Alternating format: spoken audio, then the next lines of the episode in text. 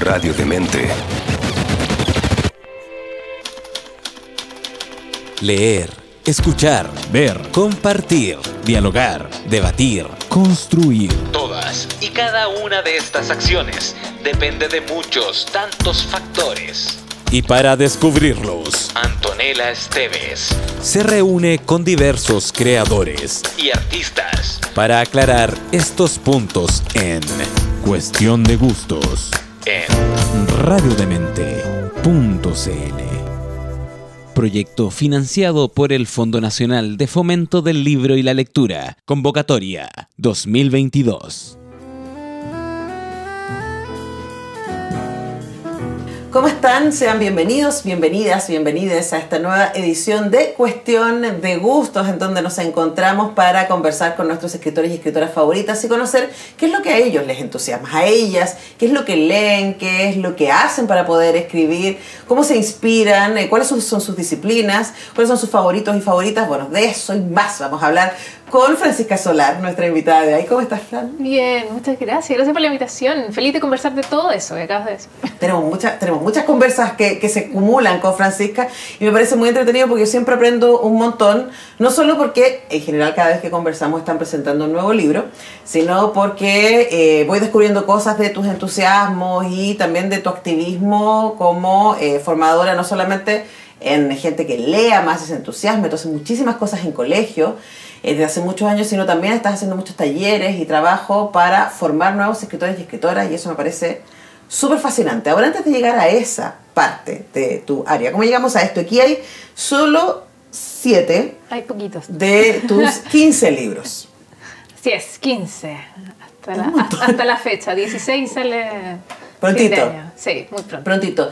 Eh, ¿cómo, ¿En qué momento tú estudiaste periodismo en la Chile? Un poquito después que yo. Eh, no sé si alcanzamos a estar juntas. No, creo que no. Eh, y ¿en qué momento tú dijiste, ok, el periodismo buena onda, yo sé que has trabajado en periodismo y en Sí. medio, eh, pero lo que a mí me interesa es la, la literatura. Es que estuve como en esta doble vida, así, Clark Kent, Superman, mucho rato, de, eh, trabajando como periodista de día, en el fondo, y escribiendo de noche, eh, hasta que llega un minuto en que se hace eh, insostenible. En el fondo, yo, yo eh, partí publicando eh, incluso antes de salir de la U. Yo ni siquiera me había titulado y estaba lanzando mi primera novela. Entonces, eh, desde el principio, desde, el inicio en que yo empecé a ejercer periodismo, yo estaba escribiendo paralelamente. Entonces, tenía esta idea muy eh, ingenua quizá de que podía llevar esta, estas vidas paralelas eh, en cierta armonía, pero no, ya llega, llega un minuto en el que te das cuenta que eh, la literatura demanda mucho tiempo. O sea, si realmente, si te lo quieres tomar en serio, demanda mucho tiempo. Entonces, eh, después de hartos años y varias publicaciones en el que ya estaba obviamente súper estresada de llevar esta doble vía, ya yo misma me puse en el fondo contra la pared y dije, tengo que tomar esta decisión y la decisión que tomé fue por la literatura porque esa es mi gran pasión, de- de- siempre en el fondo, independiente de que me encantó haber estudiado periodismo, de haber ejercido como periodista, eh, me encantó la carrera, volvería a... a eh, entrar a la Chile, sin duda. Pero la literatura es lo mío y es lo que quiero hacer en el resto de mi vida. sí.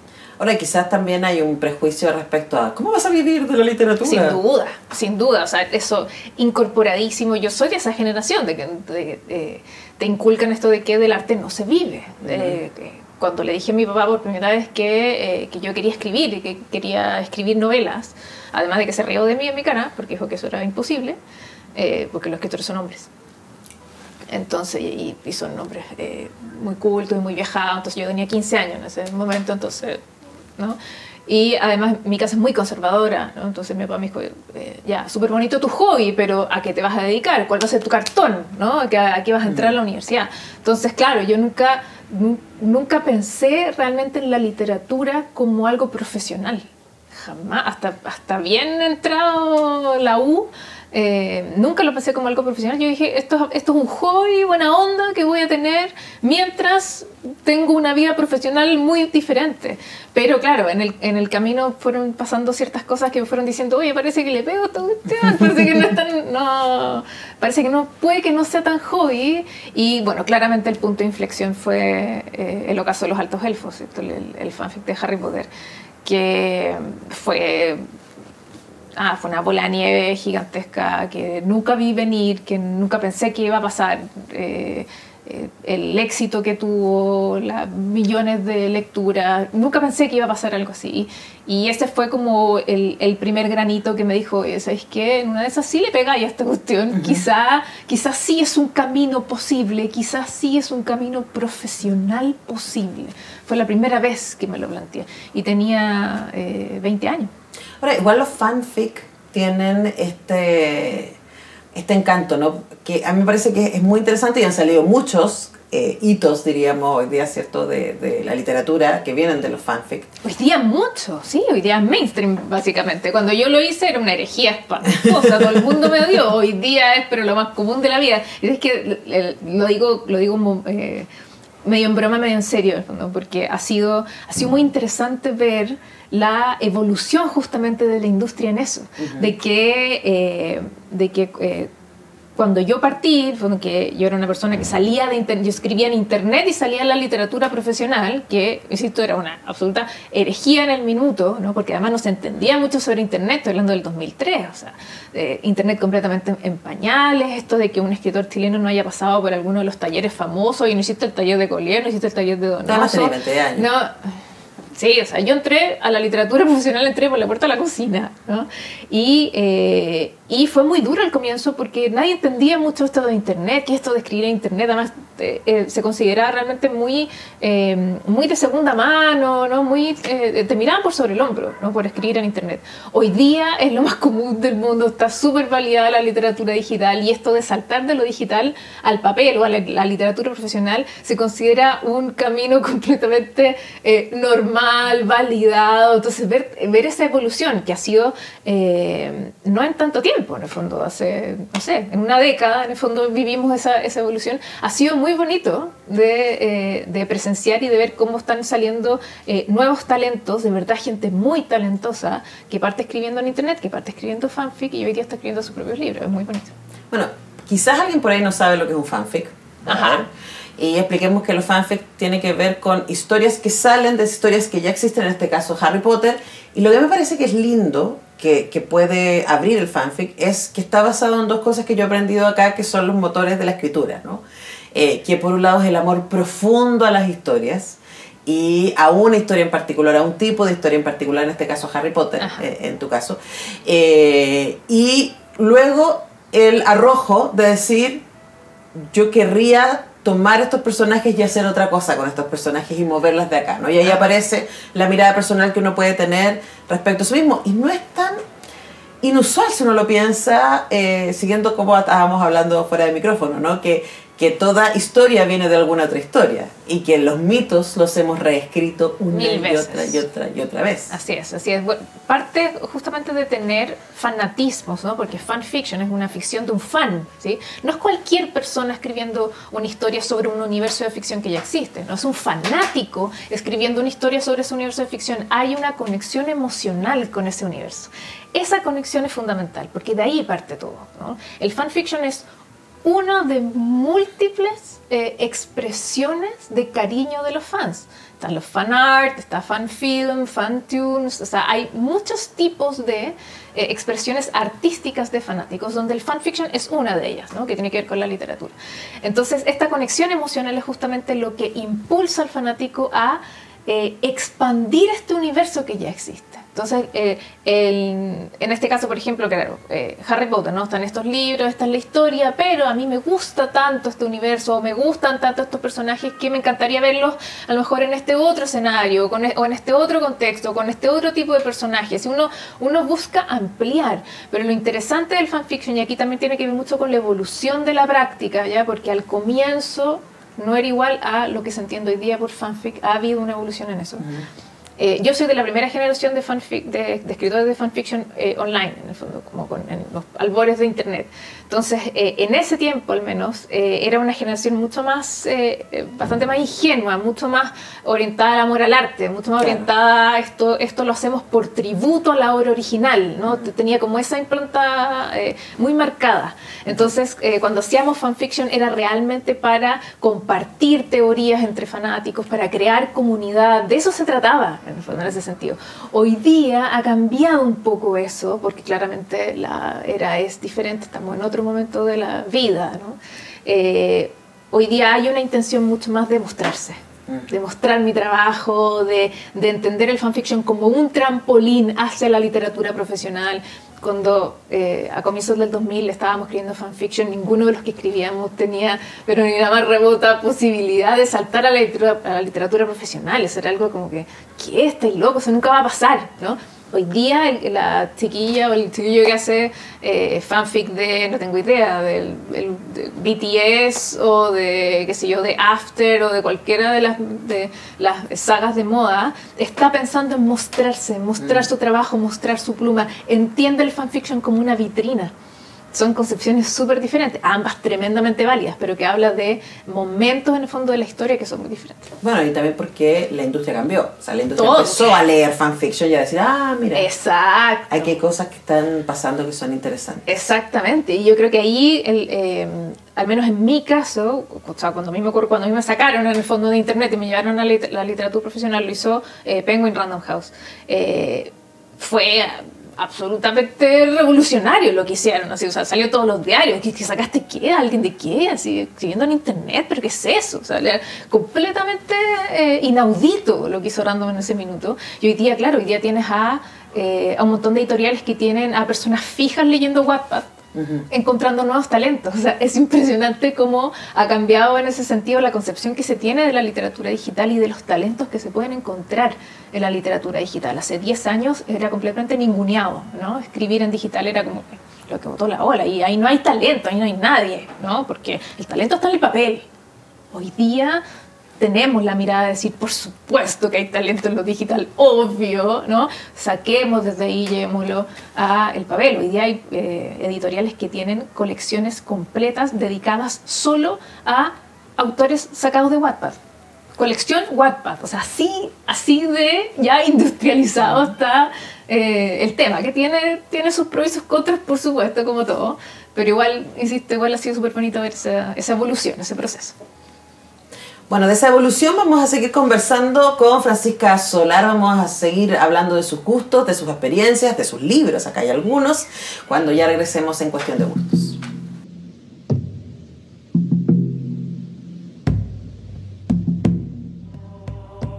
Continuamos haciendo cuestión de gustos, estamos con la periodista y escritora Francisca Solar. Eh, volviendo un poco a lo que conversábamos antes, ¿no? Y a esta imagen que, que tenía tu papá de, y muchísima gente, no solo tu padre, ¿no? De decir, a ver, los escritores se ven de cierta manera.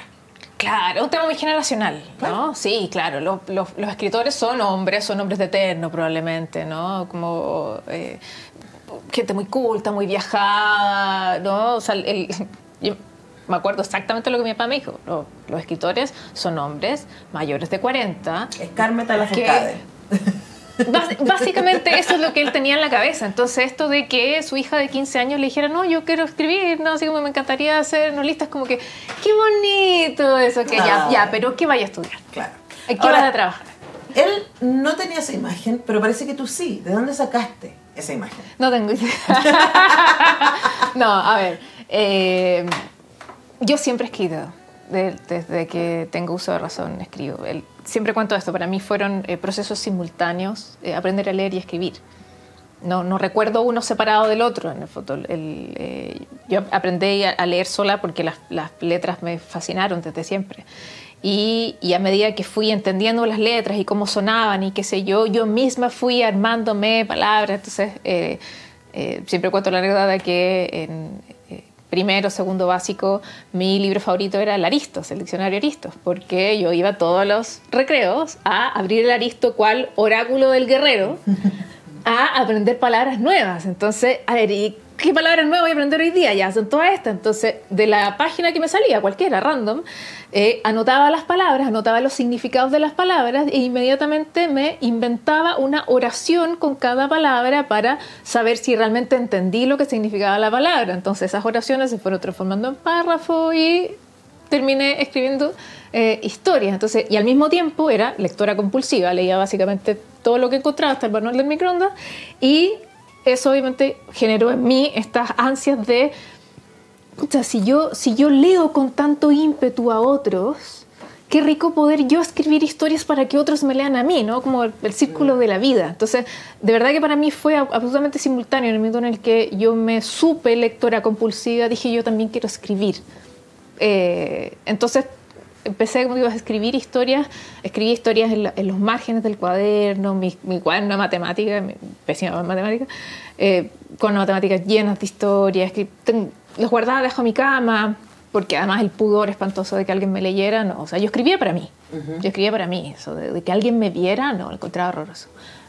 Hasta que llega Internet a Chile esto maravilloso llamado Internet y el, el primer computador conectado a Internet en la sala de computación de mi colegio, donde todo mi curso miraba y decía, ¿y eso qué es? Yo, yo, yo estaba ahí a- conectada al cable de teléfono, me encantó y descubrí, navegando por Internet, de lo poquito que había, que Internet era una, era una chacra, era una parcela en ese tiempo.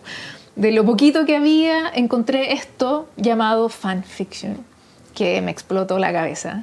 Esto de poder escribir literatura sobre universos de ficción que te gustaban y además lo podías hacer con seudónimo, o sea, nadie sabía que eras tú, ¿no? Esa barrera de pudor terrible que es mostrar tu trabajo, hacerlo de forma anónima. Entonces es tu trabajo el que sale a la luz, no eres tú el que sale a la luz, era el escenario perfecto para mí. Yo tenía 13 años en ese tiempo y dije, ok, hagamos esto. Y en ese minuto empecé a escribir fanfic, a publicar fanfic en internet sobre los archivos secretos X, que era mi serie favorita en ese tiempo.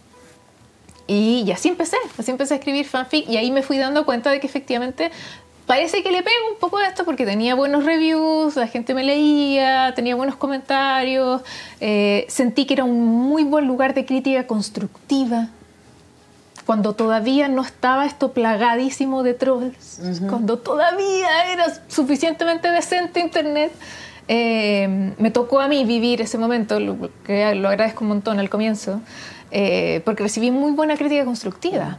Claro, cuando era un nido de entusiastas, básicamente. ¿no? Básicamente, básicamente. De Y, y éramos poquitos todavía, ¿no? Entonces, eh, para mí fue mi- yo siempre digo que el fanfiction fue mi escuela. Yo no estudié literatura, nunca hice un taller literario, nada. Mi taller literario, por así decirlo, fue escribir fanfic online en tiempo real para que cualquier persona pudiese eh, leerme y darme sus comentarios. Esa fue mi escuela. ¿Y qué te pasó cuando empezaste a darte cuenta que te estaban leyendo? ¡Qué susto! susto, totalmente. Es, un, es una mezcla entre. "Uy, parece que. Ah, parece que esto que a mí me gusta tanto. Parece que puedo compartirlo con otros. Parece que no es tan terrible que salga un poquito la luz, ¿no? Como que te envalentona un poco en ese sentido. Maravilloso.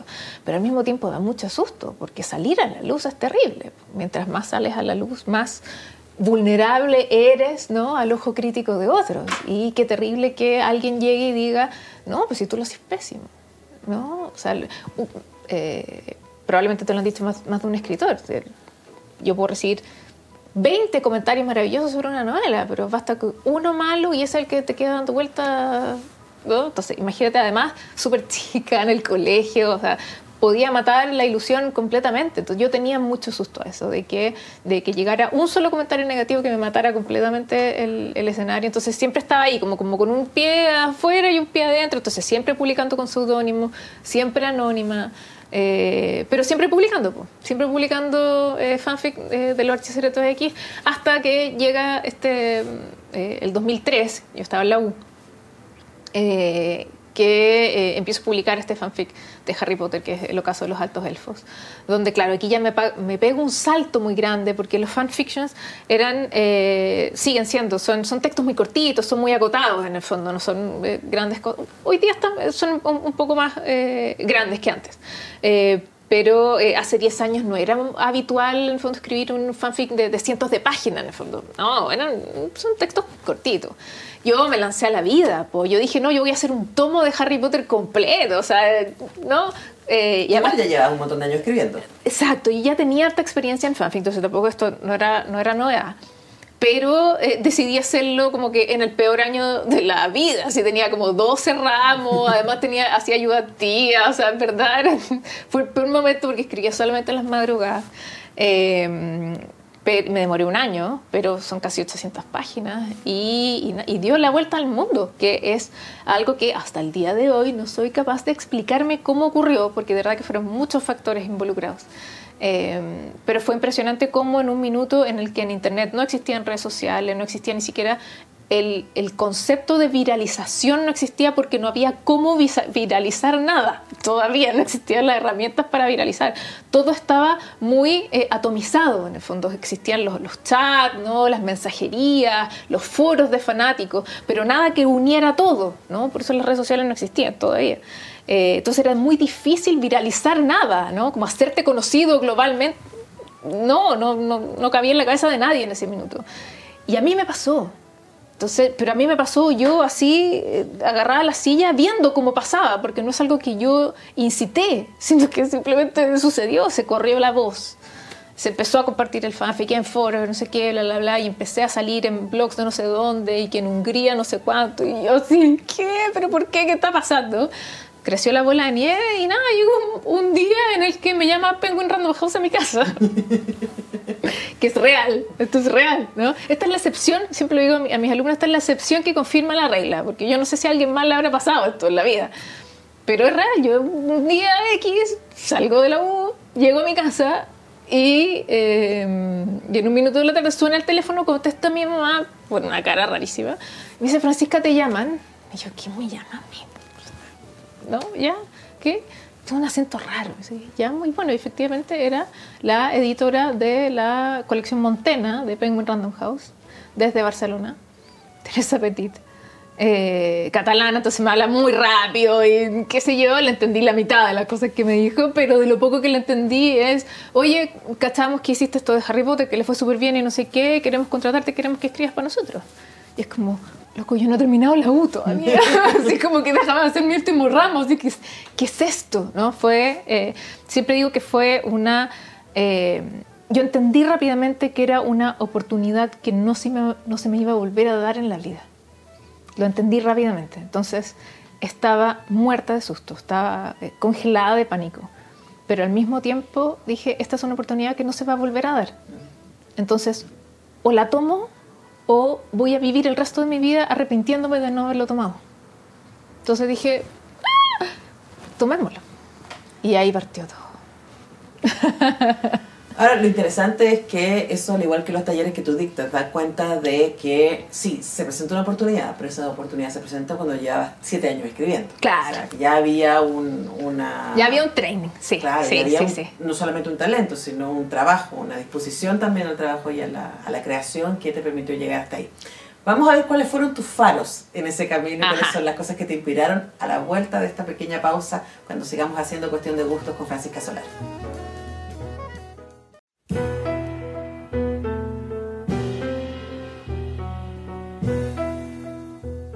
En este tercer bloque de cuestión de gustos estamos en la cocina tomándonos un cafecito con eh, Fran Solar. Bueno, ya tomo agua, yo tomo café. Eh, para hablar de sus cosas favoritas. ¿No tomas café? No tomo cafelogía hace muchos años. ¿Y té? Sí. Ya. Soy- sí, muy de té. Pero, pero café lo tuve que dejar. Temas era mucho, de mucha intensidad. Temas médicos. Ah, bueno. Sí, digestivos. ¿Qué? ¿Qué No, mejor Sí, que- nada que hacer. Bueno, pero tenemos libros y los libros también te pueden dar eh, dolor estomacal o entusiasmo, no sé qué. Y de hecho, tu selección eh, de tus libros favoritos eh, está bastante intensa. ¿Qué crees Como que te yo soy. Como yo soy. Me, me A mucha honra. Me muestra, me refleja en cuerpo y alma, sí. Eh, desde muy chica, po, desde muy chica me... mi, primera, mi primer acercamiento a la literatura de ficción fue ciencia ficción y terror. Ese fue mi primer acercamiento, fueron mis primeros eh, libros de ficción. Muy chica yo obvié, ignoré el área de libros para niños y me fui a robar los libros de media en mi eh, colegio de monjas, ¿no? donde los libros para media estaban cerrados con llave, ¿no? y que solamente la bibliotecaria con el manojo de llave iba, abría, ¿no? cada vez que venía alguien de media a pedir un libro había que abrirla, ¿no? era todo un ritual, ¿no? en, el, en, el- en esos años donde el carnet de biblioteca ¿no? era con timbre, Claro, ya, claro. Era una cosa casi como el nombre de la rosa. Sí, pero mira, tal cual. el puro pergamino faltaba pero tal cual. Y eh, entonces yo que pasaba mucho tiempo en la biblioteca, yo esperaba que la bibliotecaria abriera y pasara el libro, no sé qué, porque siempre se quedaba un ratito abierto. Chan, chan, chan, chan. Y yo aprovechaba para... Pero así, ta, y que yo era de este porte, estiraba el brazo, agarraba lo que fuera, así. ¡ah! Y bajo el delantal y me iba a la otra esquina de la biblioteca atrás de un, de un sillón grande a ver cuál era el tesoro que había agarrado mano porque eso es lo que quería leer. Entonces, como yo era muy chiquitita, mi brazo alcanzaba solamente como al, al primer eh, lugar de la estantería, por así decirlo. Y ese resultó ser, yo no creo en las eh, casualidades, eh, resultó ser el segmento de ciencia ficción y terror. Entonces a los seis años estaba leyendo Edgar Allan Poe, Lovecraft, eh, Agatha Christie. eh, eso, esa fue mi primera literatura de ficción, la que me abrió la cabeza, me abrió el mundo. Eh, nunca más la solté. Eh, No, me- no me Brad- imagino leer Lovecraft Bradford, a- a, lo- a los... lo encontré pero fascinante. que se fumó además que tenía que leerlo varias veces porque Sí, como, no entiendo este gallo, no lo entiendo, no importa, no importa. Para mí era para mí era mucho más importante, más que la comprensión de la historia como tal, para mí era mucho más importante como la asimilación, asimilación del lenguaje. Eso es lo que yo estaba buscando cuando era chica, porque mi lenguaje todavía era muy limitado, obviamente. Imagínate, mi libro favorito era el diccionario. Yo quería primero ampliar como mi, mi bagaje al momento de comunicar. Entonces, cuando yo leía, en lo que más me fijaba era en cómo comunican la historia más que la historia en sí misma. Entonces, por lo mismo también leía el mismo libro varias veces, porque en la primera lectura me eh, voy viendo si encuentro palabras raras y las voy anotando. Esa es mi primera lectura. En la segunda lectura me voy fijando más en la historia. Eh, es- esa era como, como mi rutina de fondo literario. Entonces, eh, entonces como digo, eh, ciencia ficción, terror, misterio, ¿no? las historias de detectives. Esa fue mi primera literatura de ficción y la que me abrió al mundo, entonces eh, le tengo como un cariño muy especial a esos géneros, hasta el día de hoy, en el fondo es, es, por cierto lo que más, eh, lo que más leo. Entonces cuando, eh, cuando hablo de favoritos, vuelvo a eso, ¿no? O sea, el- el, eh, eh, indefectiblemente vuelvo a, a- vuelvo a esos géneros ahí, ahí busco, ¿no? Como eh, autores favoritos. Entonces, de, si tuviese que hablar como de, de un solo como gran favorito, que si yo, Agatha Christie me marcó mucho más por ser mujer, ¿no? Era una, una mujer escribiendo historias de detective que me volaban de la cabeza y que, y que yo no era capaz de eh, anticiparme al final, entonces la encontraba, pero ya así talentosa por ir, y, es un tremendo referente, entonces para mí es, es como mi gran referente. Pero de, de historias que me marcaron, eh, aquí en el fondo traje como un poco como una, una selección, eh, específicamente María Luisa Bambal, que es, eh, fue, la primera, fue la primera chilena que yo leí y La Amortajada me voló la cabeza porque para mí, que estoy hablando que esto tenía que haber sido, no sé, quinto básico, sexto básico, para mí era una novela de terror. O sea, probablemente nadie, ningún analista crítico se le ocurriría decir que A Bombal mí- es terror. A Pero mí para me parece que sí. Para mí era, o sea, para mí es indiscutiblemente terror. O sea, me estoy bebiendo, es una historia de una mina muerta, ¿no? Hablando desde su ataúd, ¿no? Sobre la gente que va a su velorio. O sea, para mí era terror. Y estaba escrito por una mujer chilena. ¿no? O sea, lo encontré, me la devoré, me acuerdo que la leí muchas veces, encontrando significados diferentes, como que... eh, como digo, hay un, eh, más allá de que uno eh, cuando va creciendo y va haciendo la relectura del mismo libro, puede ser que a lo mejor uno diga, ay, pero cómo me gustó tanto cuando lo leí la primera vez. Típico que te pasa con algunas relecturas. Con María Luisa Bombal en particular, nunca, nunca me ha pasado eso de, de que me dejó de gustar o que dejé de sentir como ese entusiasmo inicial como la primera vez que la leí. Eh, entonces, para... eh, probablemente, eh, obviamente todos los libros de, de Bombal, pero específicamente La Mortajada, eh, fue también un antes y un después para mí en, en el sentido de, de leer a una mujer chilena. Que eso, yo que estaba muy acostumbrada a la lectura anglosajona, en mis primeros años, muy, muy, muy anglosajona y todo, encontrar una chilena y que escribiera como esto, que era como las, cosas que más o menos a mí me obsesionaban, ¿no? Extraterrestre, fantasma y, ¿no? y muerto. Entonces para mí como es muy importante. Es el, eh, El libro que traje hoy día de María Luisa Mal es una compilación que salió hace muy poco, que salió con, con Sex Barral, porque, claro, yo leía Mal en el colegio, el libro que era de la Sí, pues. biblioteca. Yo en ese tiempo, eh, en mi casa no había biblioteca, yo no tenía libros, no, no, no existía un ítem de comprar libros en mi casa. Entonces, mis únicos libros eran los de la biblioteca. Entonces, eh, yo recién pude tener mis propios libros de vieja ya, en fondo, cuando yo empecé a, a trabajar. Así que. Soy de las mismas. Y ahí viste que no se obsesiona con los libros. Sí, bueno, hablando de pionera, eh, Mary Shelley. Mary Shelley. O sea, él, también Frankenstein también fue. eh, también me voló la cabeza porque él. eh, lo leí también en el colegio y cuando nos dieron a leer eh, Mary Shelley, la eh, profe nos habló un poco de ella. Y nos dijo que había escrito esto a los 17 años y no sé qué. Y fue como, que ¿qué? Creo que era tan chica, no sé qué, déjame leer esto. Y que además había sido como una obra como fundacional, ¿cierto? Como del género y qué sé yo, o sea, pionera completamente. Entonces, ella como, como, como ícono, como escritora, también me llamó mucho la atención al tiro. Y la historia la encontré así muy potente porque eh, me pasó que estaba esta primera, esta primera capa, ¿no? Que es la, que es la historia eh, como más, más de, de- misterio, de terror, que tiene que ver con el monstruo, no sé qué. Pero hay dos, tres, cuatro capas maravillosas de análisis social, psicológico, que esto significa esto y esto significa esto otro. Entonces, ah, entonces, claro, esto tiene que ver con, ¿no? con la maternidad, no sé qué. No, todo, todas las... eh, todo el análisis posterior que se pueda, o ni siquiera posterior, no en el minuto, que se puede hacer de, de Frankenstein, es como inagotable. Como que Cada vez que uno lee Frankenstein encuentra algo diferente. Eh, la capacidad de hacer eso encuentro que es asombrosa. Asombrosa. Entonces, eh, también para mí es, es completamente único, no solo Mary Shelley, es un icono, sino que eh, Frankenstein completamente. Y, y este libro en particular es una, eh, es una edición que se sacó para el Bicentenario que es una edición, bueno, revisada y no sé qué, bla, bla, pero lo entretenido es que tiene un montón de eh, pies de página de eh, científicos, fi- eh, filósofos y no sé qué, explicando ciertas partes o, dan- o dando datos así como anexo, mira, esto significa tal cosa.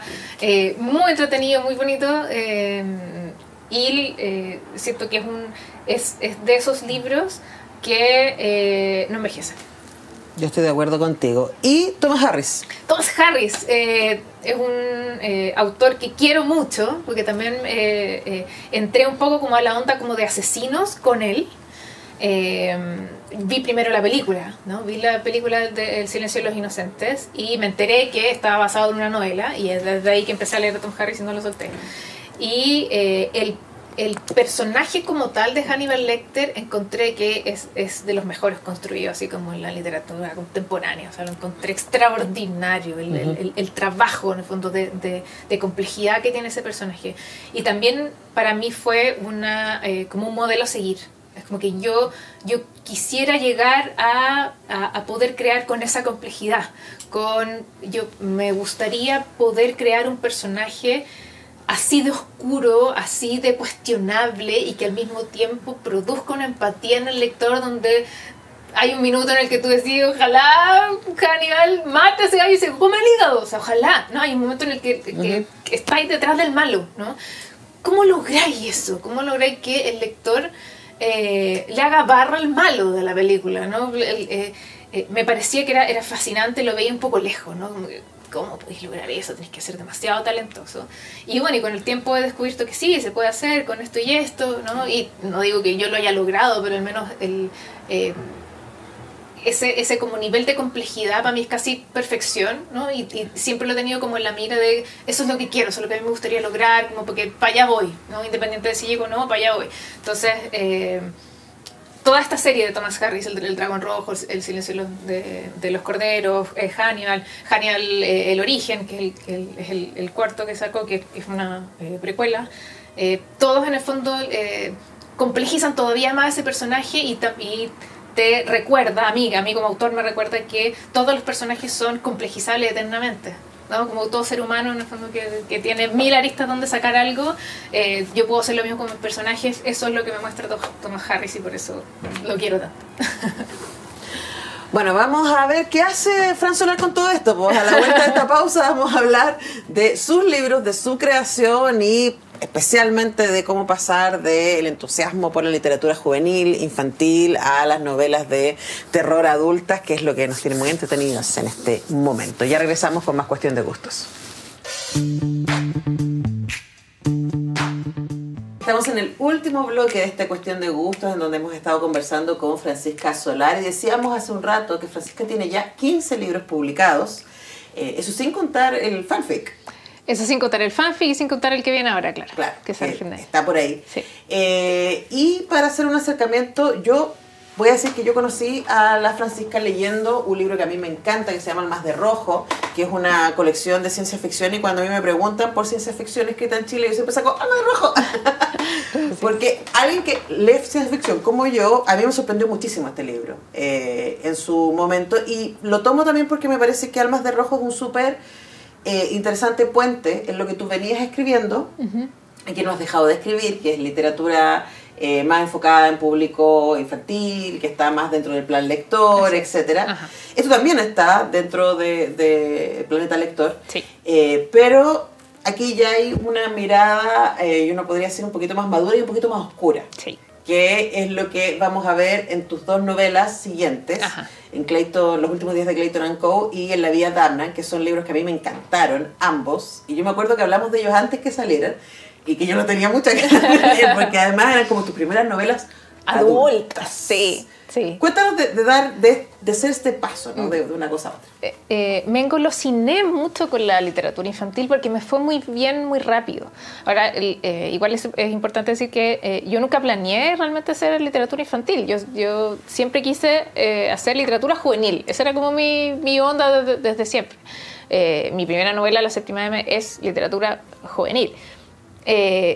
Sin embargo, y est- esta es la anécdota en el fondo, el, eh, la me sale el, el 2006, y el 2000, a fines del 2006, entonces el 2007 fue como un año así muy full eh, de prensa, gira, no sé qué, no fue como, como de, de- de promoción del libro, fue muy, fue muy full.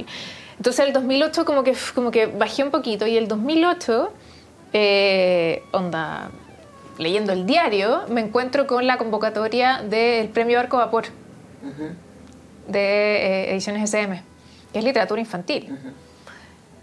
Y lo veo y digo, "Ah, mira, o sea, yo de verdad jamás había siquiera pasado por la cabeza de escribir literatura infantil. No, no es lo mío. Además de que eh, yo como niña nunca leí literatura infantil, no me gustaba, ¿no? Yo era una vieja chica. Yo buscaba literatura para adultos. Esa era la literatura que me desafiaba, donde yo podía aprender palabras nuevas, la literatura infantil, como que eh, la miraba bien a huevo. Entonces, eh, no fui una niña que vivió literatura infantil para nada. Ahora de adulta es cuando consumo literatura infantil. Me di la vuelta. Eh, entonces, la verdad es que la, literatura infantil nu- nunca la consideré mucho. Hasta que me encuentro como con esta convocatoria, dijo, dije, "Mm, puede ser. Y bueno, rápidamente se me ocurre una idea de un libro infantil. Cuando veo esta convocatoria, dije, voy a participar, no pierdo nada. Bueno, corte, no gané. Mandé un libro infantil, no gané. Pero el mismo día que se anunció el ganador, me llamó el editor general de SM. Y me dice, Fran, nos encanta tu libro, queremos publicarlo. Entonces, mi carrera infantil parte por un concurso que no gané, pero que a la editorial igual le gustó mucho el libro y que el libro se publicó. Hoy día es mi libro infantil más exitoso, va en su quinceava edición. Y, eh, y ese libro fue el que me permitió entrar al circuito infantil del que nunca más salí. Porque como digo, me fue tan bien que me- siguieron pidiendo libros y qué sé yo. Y, insisto, me engolosiné mucho porque escribiendo literatura infantil encontré esta parte de mi vocación que nunca pensé, nunca eh, me adelanté, nunca pensé que iba, iba a ocurrir o que existía, que era el fomento lector eh, escolar. Era un área que no existía en mi universo. No, no- no- Ahí llegó el amor. y llegó el amor, pues nunca, entré, nunca más me fui. Encontré que era un área que estaba completamente abandonada, que casi que a ningún escritor le importaba. Es un área que no tiene, ningún- no tiene glamour, no tiene prensa, no tiene publicidad, eh, no, no te deja plata. En el fondo, es eh, de verdad que es un, es un área del fomento lector que es, es muy. eh, llama mucho la vocación es full vocación. Y, a mí me gustó mucho desde, desde el inicio, desde, desde, desde, yo empecé a hacer fomento eh, lector escolar desde el 2006, incluso antes, incluso antes de que saliera mi primer libro infantil, con la séptima M. Yo ya empecé a hacer, empecé como a tantear, dije, mmm, esto igual me gusta y no sé qué. Pero cuando entro a SM, con, con mi primer libro con SM, SM era muy fuerte en fomento lector escolar. Entonces ellos me llevaron a todos los colegios que pudieron y ahí yo dije, esto me gusta esto me encanta, esto es lo que quiero hacer, estos son, eh, me gusta mucho tratar con niños, eh, yo tengo el recuerdo muy fresco de yo niña leyendo y por qué yo leía o qué es lo que a mí me gustaba, cómo yo me sentía a leer. Yo quiero que los otros los niños vivan eso también. Entonces, eh, nunca más me fui. Entré ahí, nunca más me fui y seguí publicando infantil y estaba muy cómoda ahí. Y yo generalmente cuando me, encuentro en un lugar donde estoy muy cómoda, solita me eh, muevo la jaula. Y digo, ya, que no estoy haciendo? ¿no? Salir de la zona cómoda. Y ahí es cuando eh, dije, ¿sabes qué? quiero hacer algo un poquito más juvenil y pensando quizá en adultos porque además yo crecí también, si eso es muy importante, no tiene que ver con mi evolución. Yo partí escribiendo muy chica, ¿sí? pero hoy día tengo casi 40 años. Claramente han pasado muchas cosas en el camino, entonces llegó un momento en el que dije ya me siento me siento preparada, me siento con, con, el training necesario como para ya escribir adulto. Nunca dejar el infantil de lado porque probablemente no lo voy a dejar nunca, pero también empezar a escribir eh, adulto porque no solo yo he crecido, sino que mi público también. Y eso es súper importante, reconocer que hay personas que han, me han seguido en estos 15 años de trayectoria. Que ellos también han crecido conmigo y por lo tanto también quieren leer cosas más adultas. Entonces dije, bueno, esto es un excelente desafío. Eh, y ahí, eh, aquí también es súper importante nombrar esto, no solo eh, yo tenía las ganas de ser adulto o, yo tenía ideas como para una novela adulta, que eso es muy bonito, pero también necesitas el otro lado, que es una editorial o un editor que te diga así, démosle en el fondo, o sea, necesitas esa otra parte. Y yo en ese sentido tuve el apoyo completo de Planeta, que ellos están editando en fondo, mis libros infantiles, y, eh, hablo con, con eh, el editor de, de Sello Planeta, adulto, le propongo esta novela adulta y me dice, sí, obvio completamente a ciegas, o sea, él apostó por mí, en el fondo. Y, y, bueno, fue una novela a la que él fue increíble y también probablemente de ahí ya no, ya no voy a parar porque además descubrí también algo que, que eh, me ha gustado mucho hacer, que es la ficción histórica. Que es algo que tampoco me había metido mucho y a mí me gusta mucho investigar, soy muy ratón de biblioteca, el cliché del ratón de biblioteca, entonces eh, eh, hacer ficción histórica ha sido demasiado entretenido eh, y también es algo que no quiero soltar porque también me fue, me ha ido muy bien. Entonces estoy ahí como, eh, que esto también siempre lo digo, a mí me carga que me encasillen, me carga que me encasillen. Entonces yo eh, voluntariamente, adrede, todos los años publico libros para lectores diferentes. Este año voy a hacer un infantil eh, de, no sé, primeros lectores, prelector y un adulto. Y el año siguiente un juvenil con un adolescente. Y el año siguiente un adulto y con unos para niños de nuevo. O sea, siempre mezclando para, que no, para no dar pie a eso de, ah, no, es que la Fran es escritora infantil. No.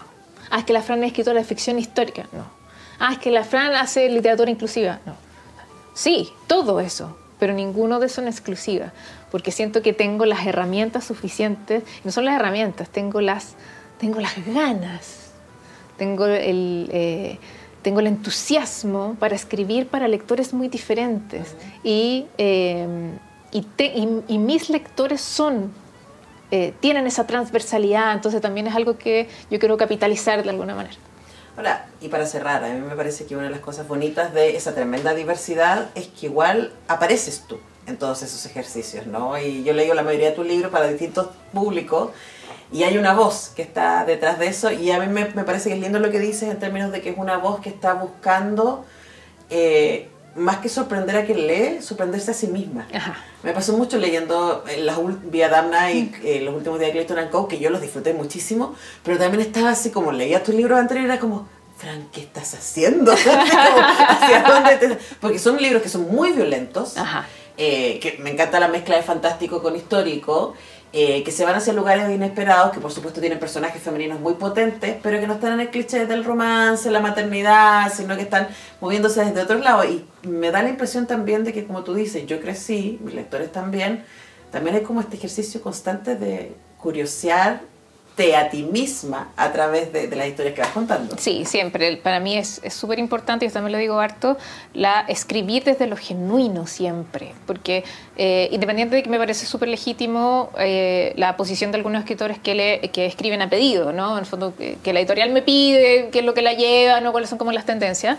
Insisto, me parece súper legítimo. No es algo que yo podría hacer. Yo necesito escribir desde la guata de lo que realmente quiero comunicar o, o, lo que eh, resuena conmigo entonces, eh, sobre todo mis últimos libros, sobre todo eh, los últimos días de Clayton Co. y La Vida de Amna, eh, tenía que ver específicamente como con, mis rollos, como con mis obsesiones. El, el, el, terror, el misterio, el thriller es algo que siempre me ha gustado mucho. Yo soy lectora de esos géneros, entonces escribir en esos códigos era algo que siempre quería hacer, eh, que siempre habría querido ser, y además eh, adulto, que es otro tono completamente diferente, porque efectivamente es mucho más oscuro. Eh, entonces, claro, saltar de un libro como, no sé, igual a mi instinto a ti, sobre ruedas, ¿no? Para preescolares, saltar de ahí a, escribir sobre fotografía mortuoria y hacer descripciones macabras de cadáveres, es un salto más o menos, sí, lo entiendo. Pero al mismo tiempo, y esto ha sido muy bonito, entre mis lectores no ha habido esa, eh, ese juicio de, ¡ay, qué estoy haciendo! No, como que por, de alguna forma les ha parecido natural en el fondo del proceso. Eso ha sido maravilloso. Que nadie ha saltado, así como, no, ¿qué es esto? Nada, todo ha sido muy natural, ha sido maravilloso. Entonces, eh, nada, yo, yo floto con la ola. Yo floto con la ola, digo, ok, esto está gustando, perfecto, sigamos yo me siento bien con esto, esto es lo que yo quiero hacer, sí, perfecto, sigamos. Entonces, por ejemplo, y algo que, puedo adelantar de, la novela que viene, es del mismo universo de, Clayton y de La vida de Abna, pero, eh, y es ficción histórica, pero no es terror, ni misterio, ni thriller, porque, de nuevo, cuando me pongo muy cómoda, me tengo que mover la jaula. Dije, ¿qué es lo que no he hecho? ¿Dónde no me he metido? Aquí le tengo sustito. Dije, ah, ¿Quién lo ha hecho nunca? Romance. Ah, bueno, ya. No he hecho nunca romance. Ah, me metí. Pero romance a la franzola, que no es el de romance. Pero es todo lo que puedo decir. Bueno, estaremos muy, muy atentos a lo que se trae. Me, me agrada mucho seguir sorprendiéndome con tu lectura y más claro, ¿qué estás haciendo? Es como, ¿qué estás haciendo? Desde el entusiasmo, desde la sorpresa y desde el amor compartido por la literatura. Así que, Fran Solar, muchas gracias por visitar nuestra biblioteca y hablarnos de tus gustos. De nada, gracias. Gracias a ti por la invitación. Nosotros despedimos esta edición de Cuestión de Gustos y nos vemos la próxima. Qué agradable es saber que a quienes seguimos o admiramos comparten sus gustos y preferencias. El contenido que los define lo ponen a tu alcance. Y Antonella Esteves lo prepara para digerirlo con una buena conversa y música. Porque al final todo es cuestión de gustos en radiodemente.cl.